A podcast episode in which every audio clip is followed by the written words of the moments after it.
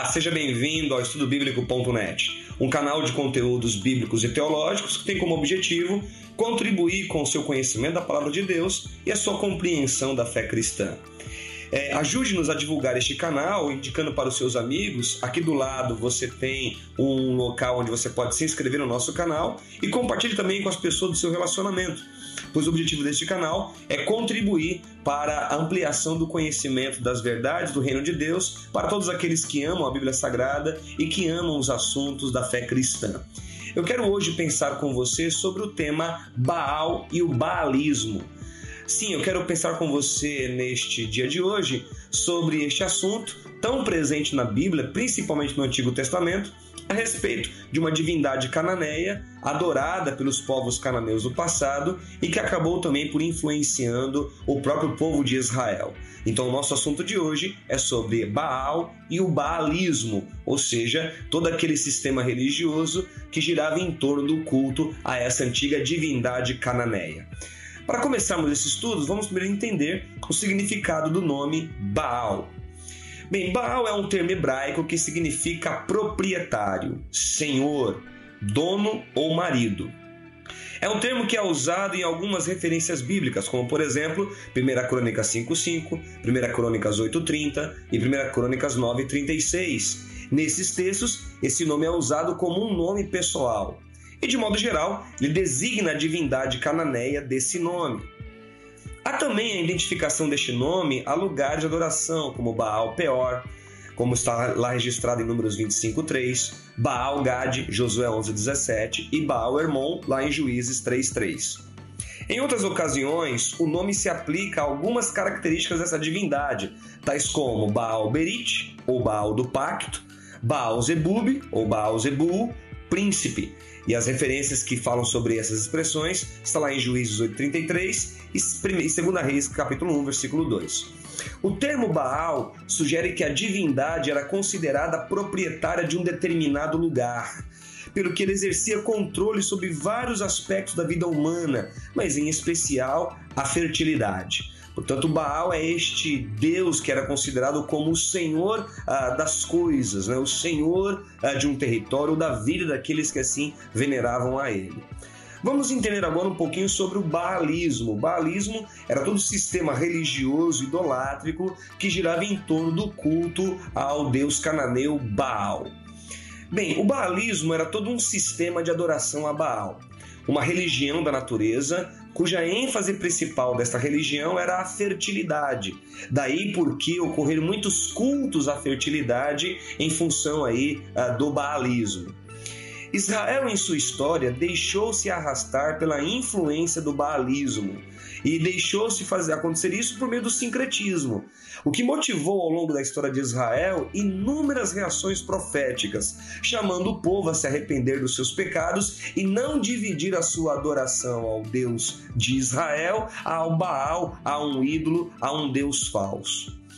Ah, El eh, seria o pai dos deuses mas não teria muito contato com os homens. A Zerá era a deusa mãe. Um filho ou um neto dos dois se destaca, e esse filho ou neto era Baal. Então, Baal é esta divindade dentro do panteão religioso cananeu, que era filho ou neto de El e Azerá.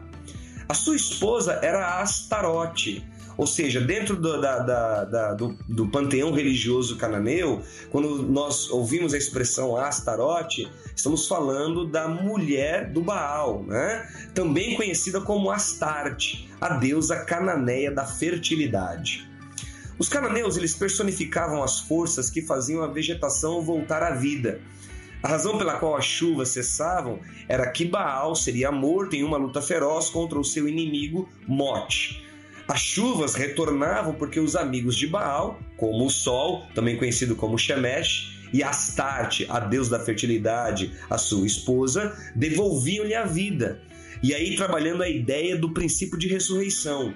A terra florescia novamente porque Baal e Astarte copulavam, ou seja, tinham relações sexuais.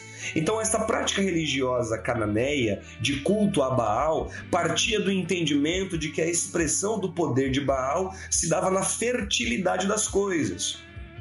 E essa fertilidade, ela se expressava por meio das cerimônias de, uh, religiosas de fertilidade, onde haviam uh, cultos orgíacos, né? E cultos uh, onde se celebrava a Baal por meio de práticas sexuais ilícitas, imorais, né? e aí vale o entendimento que dentro desse imaginário religioso cananeu, o Baal ele morria, mas ele ressuscitava quando seus amigos o ajudavam. Daí porque aquela ideia de que se a chuva está caindo é porque Baal ressuscitou, se a chuva parou de cair é porque Baal morreu. Mas quando a chuva volta a cair é porque Baal ressuscita por ajuda de sua mulher Astarte, ou Astarote, né? Ou também pelo seu amigo Sol. Então esse, isso fazia parte do imaginário religioso cananeu. Era, portanto, uma religião de adoração à natureza. Quando os homens perturbavam os deuses ou deixavam de agradá-los, havia perturbações nas condições atmosféricas, ou na vida das famílias e das tribos. Então havia este entendimento de que se estava acontecendo alguma coisa na atmosfera, no clima, em função da demora das chuvas, em função da seca exacerbada, era porque os deuses não estavam sendo devidamente atendidos é, vamos entender como é que acontecia a questão das festividades religiosas no culto a Baal. Como que era isso?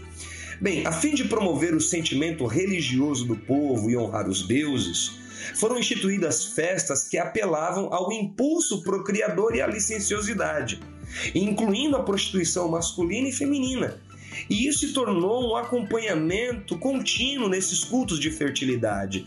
Então, dentro dessa prática religiosa cananeia, assim como também de outros povos em, outro, em outras regiões, os cultos de fertilidade eram marcados por intensos bacanais, por intensas orgias, por intensas relações sexuais, que no entendimento daquelas pessoas era uma forma de expressão de culto às divindades, neste caso ao deus Baal.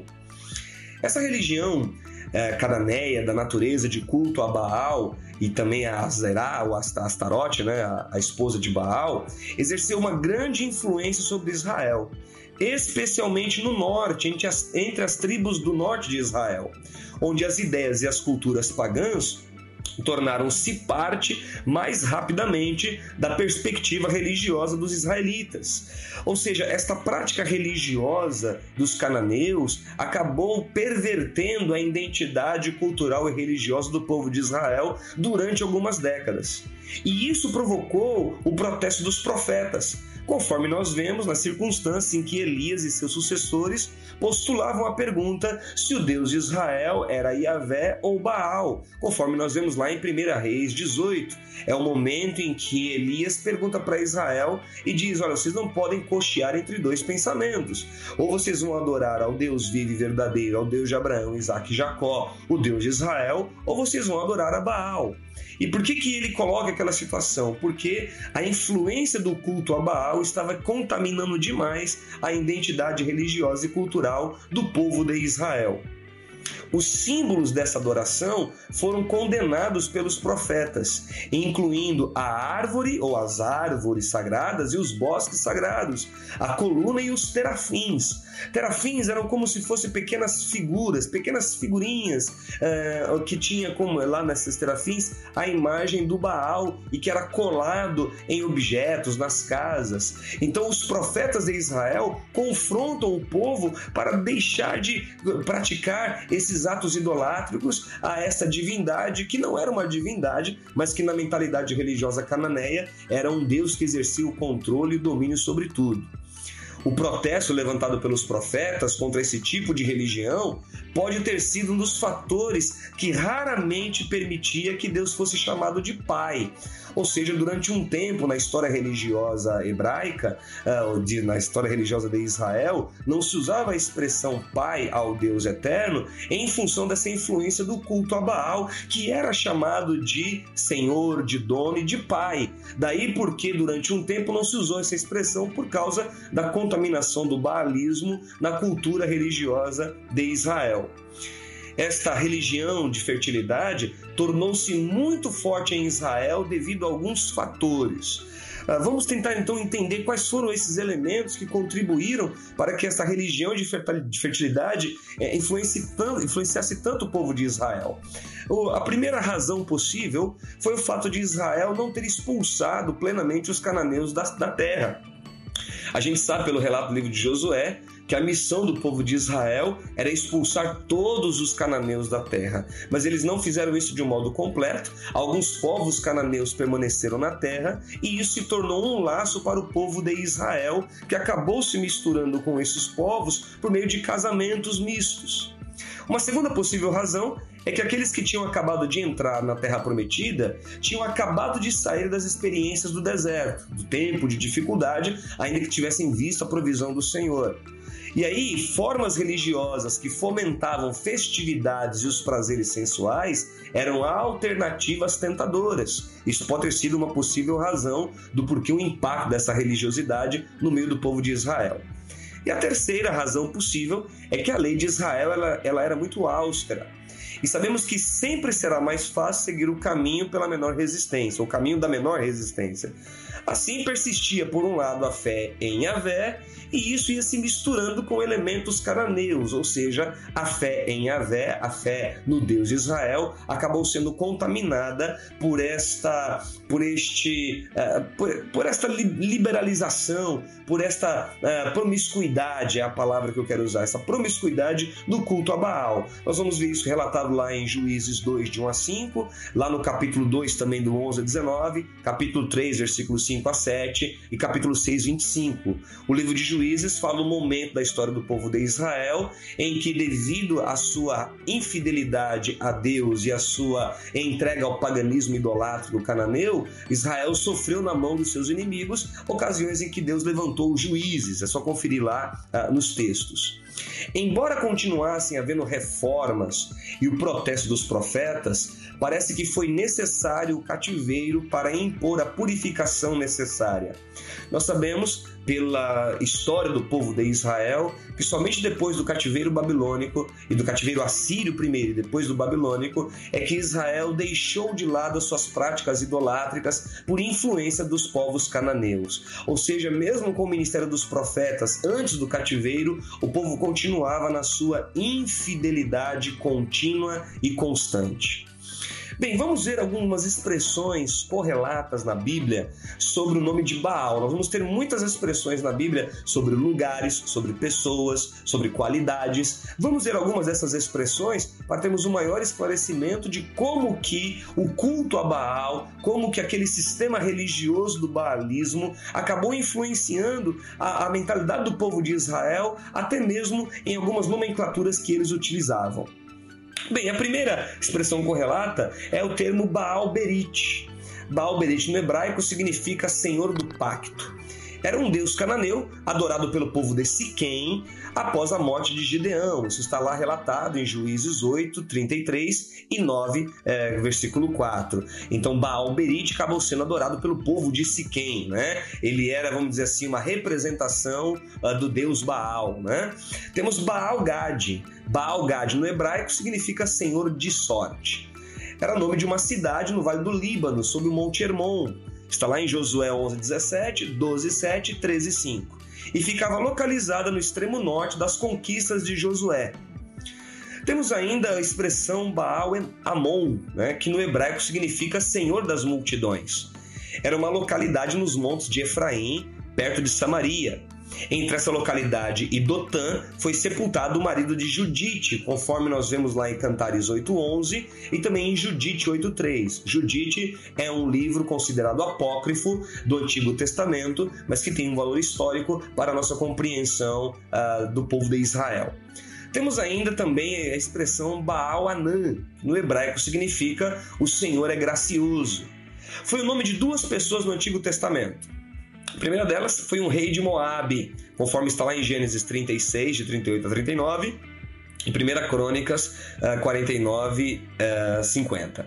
E um, uma outra pessoa na Bíblia que tem esse nome foi um, geder, um gederita, superintendente real das oliveiras e sicômoros nos dias de Davi. Alguém que, portanto, trabalhava para o rei Davi, está lá em 1 Crônicas 27, 28.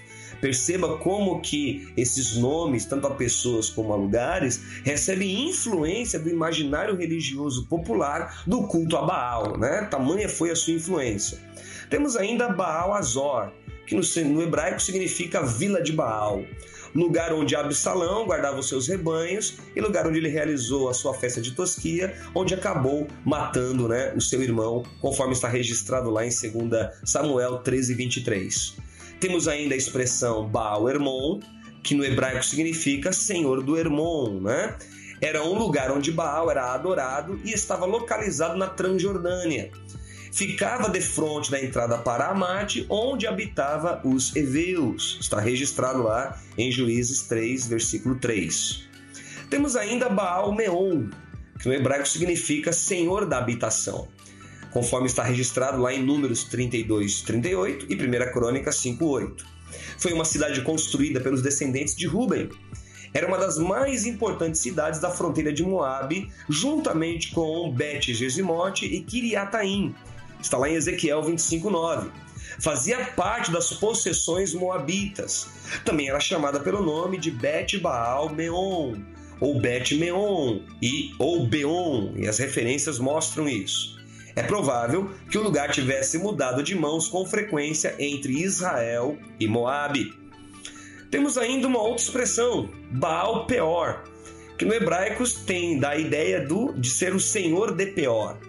Era uma divindade adorada em Moabe quando Absalão provocou a apostasia em Israel, conforme registra Números 25:3, Deuteronômio 4:3, Salmo 106:28 e Oséias 9:10. Sabemos que Balaão levou Israel a se apostatar do Senhor, cultuando a Baal Peor. A adoração a esse Deus incluía excessos sexuais e perversões. Temos ainda a expressão no Antigo Testamento de Baal Perassim, no hebraico significa Senhor dos Calções. Davi dera esse nome a um lugar onde obteve a vitória em uma batalha contra os filisteus. Temos ainda Baal Salisa, que no hebraico significa Senhor de Salisa. Era um lugar no distrito de Salisa, perto do Monte Efraim, conforme está registrado em 2 Reis 4,42 e 1 Samuel 9,4. Era o lugar do nascimento do homem de nome desconhecido, que em tempo de fome trouxe a Eliseu 20 pães de cevada e espigas de trigo que alimentaram milagrosamente 100 homens. É o primeiro relato bíblico que temos sobre uma multiplicação de pães, né? Está lá ah, registrado nessas referências no lugar chamado Baal Salisa. Temos ainda um nome muito uh, conhecido e muito citado nas pregações que ouvimos da palavra de Deus, que é a expressão Baal Zebubi no hebraico significa Senhor das Moscas, também conhecido como Beuzebu, principalmente no Novo Testamento, o Deus do lixo, que expressa repulsa ao príncipe de toda impureza, é, de toda impureza moral. Nós vamos ver essa expressão em 2 Reis 1, de 2 a 6, e no versículo 16, em Mateus 10, de 25 a 27, em Marcos 3, 33 e Lucas 11, 15. Originalmente, Baal-Zebub era um deus filisteu ao qual Acasias, filho de Acabe, rei de Israel, mandou consultar após ter caído do seu quarto elevado. A expressão das moscas pode sugerir algumas coisas. Pode sugerir, em primeiro lugar, que ele protegia os seus adoradores das moscas. Segundo, que sua mensagem as suas provisões eram rápidas para chegar, assim como eram as moscas. Ou, a terceira alternativa, a quase onipresença das moscas que poderia sugerir que ele, Baal Zebub ou Beuzebu, estava em todos os lugares. Temos ainda a expressão Baal Zephon, que no hebraico significa Senhor do Inverno ou Senhor do Norte. Era uma cidade pertencente ao Egito, localizada na fronteira do Mar Vermelho conforme está lá em Êxodo 14, 2 e número 33, 7. Baal Zephon foi o local onde os filhos de Israel acamparam antes de atravessar o Mar Vermelho, ou melhor dizendo, o local onde o Mar Vermelho se abriu. Temos ainda a expressão Baalá, que no hebraico significa senhora, é a expressão feminina para Baal. Há variações desse nome, como Kiriat Jearim, como Baalim de Judá, como Kiriat Baal, como Baalat, conforme as referências bíblicas que você está vendo aqui no slide.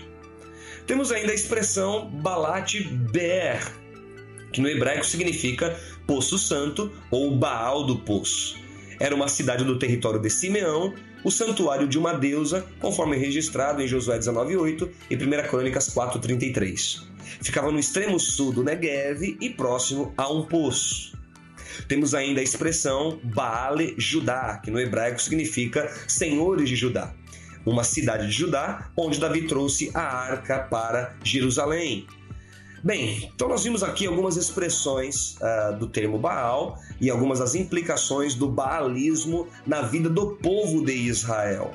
Uh, estamos chegando ao fim desse estudo e eu quero uh, agradecer você por acompanhar esse canal. E se você ainda não se inscreveu, inscreva no nosso canal, está aqui do lado, você pode ver aí o local para assinar o nosso canal e compartilhe também com seus amigos do estudobíblico.net. Até o próximo estudo. Bye bye.